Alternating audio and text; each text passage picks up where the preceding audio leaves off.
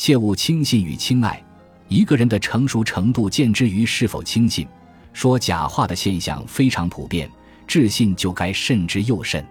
轻易相信势必造成事后的尴尬，但是也不该对别人的诚信显露怀疑。怀疑会从失礼转化为侮辱，因为那是将对方当成骗子或傻瓜。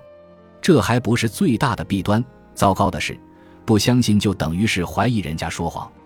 因为说谎有两大坏处：既不相信别人，也不被别人相信。